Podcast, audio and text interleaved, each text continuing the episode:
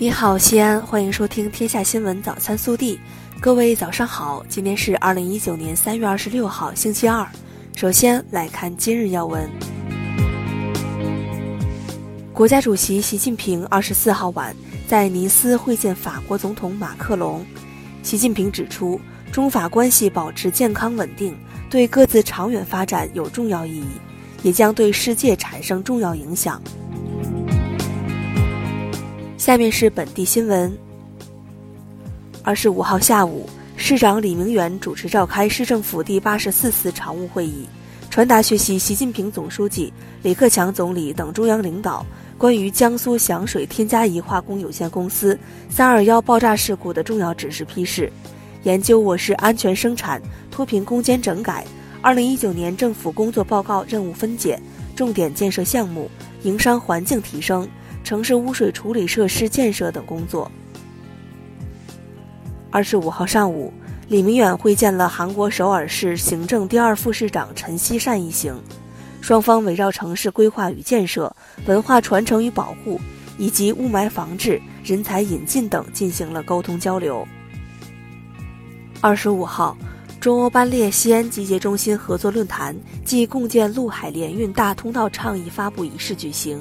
来自“一带一路”沿海港口、沿边口岸、沿线城市、大型央企、国内外知名物流公司、铁路公司、研究机构等的三百多名嘉宾齐聚西安，凝聚丝路沿线高质量发展共识，并发布共建“一带一路”西安陆海联运大通道建设倡议书。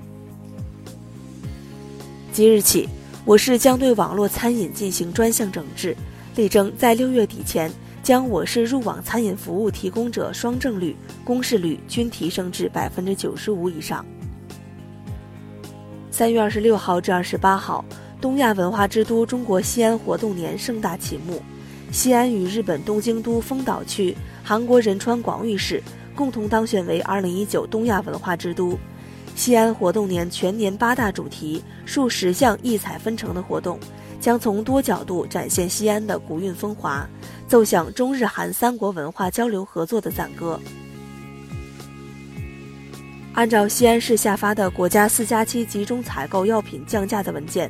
二十五号起，二十五种常用药降价，最高降幅百分之九十六。全市各试点公立医疗机构用上质优价廉“四加七”中选药品。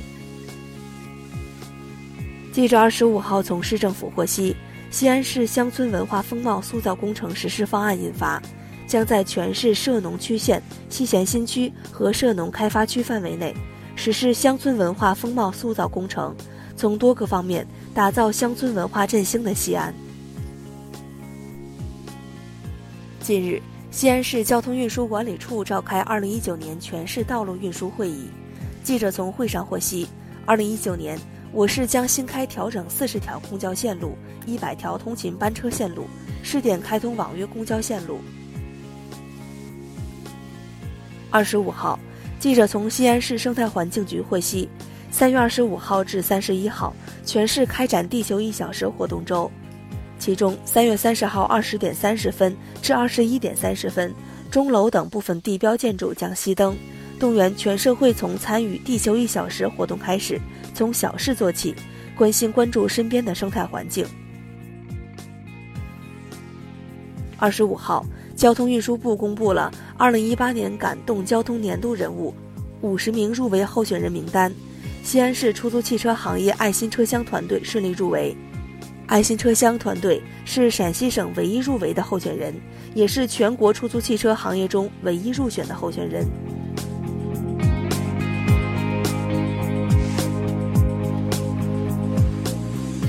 下面是暖新闻，二十五号中午。一名工人在施工作业时意外受伤，左手大拇指被不慎锯断，血流不止，急需送医救治。危急关头，西安出租车驾驶员董金华与执勤交警合力救援，第一时间将伤者送至西安市红会医院。经医院救治，该工人目前已脱离危险，正在接受进一步治疗。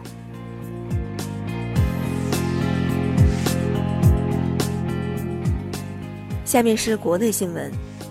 二十五号，国务院安委会发出紧急通知，要求深刻吸取教训，全面开展危险化学品安全隐患集中排查整治，组织对所有涉及消化反应工艺装置和生产、储存消化物的企业进行全面排查摸底。国务院办公厅二十五号发布意见，要求生育保险基金并入职工基本医疗保险基金，统一征缴，统筹层次一致。二零一九年底前实现两项保险合并实施，要求确保职工生育期间的生育保险待遇不变。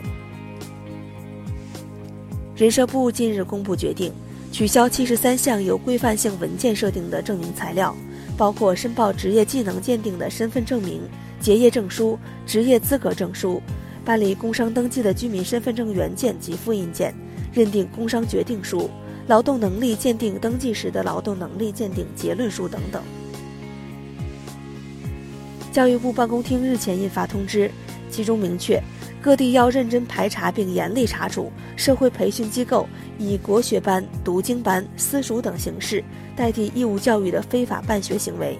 父母或者其他法定监护人。无正当理由未送适龄儿童、少年入学接受义务教育或造成辍学，情节严重或构成犯罪的，依法追究法律责任。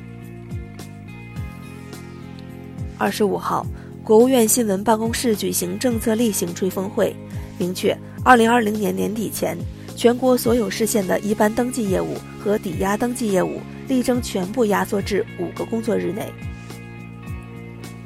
二十五号十六时。三二幺江苏盐城响水县化工园添加仪公司爆炸事故召开第四次新闻发布会，通报称，截至目前，本次爆炸事故造成七十八人死亡，五十六人确认身份。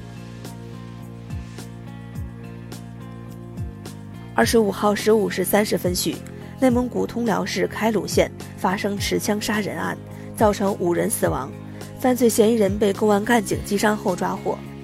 枪弹已被收缴。案件正在进一步侦查中。二十四号晚，桂林飞北京 CA 幺二二六航班，一男子强行霸占前排机组座位，还将双脚蹬在隔板上，并嘲讽“上电视我还挺开心”，引起乘客不满。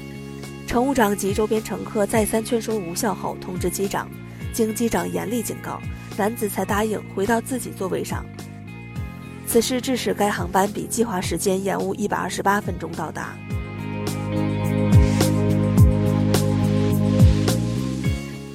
下面是微调查。近日，一项调查显示，百分之七十六点五的受访者感觉自己的语言越来越贫乏了。语言贫乏的表现是，百分之五十七点六的人认为自己不会用复杂的修辞手法。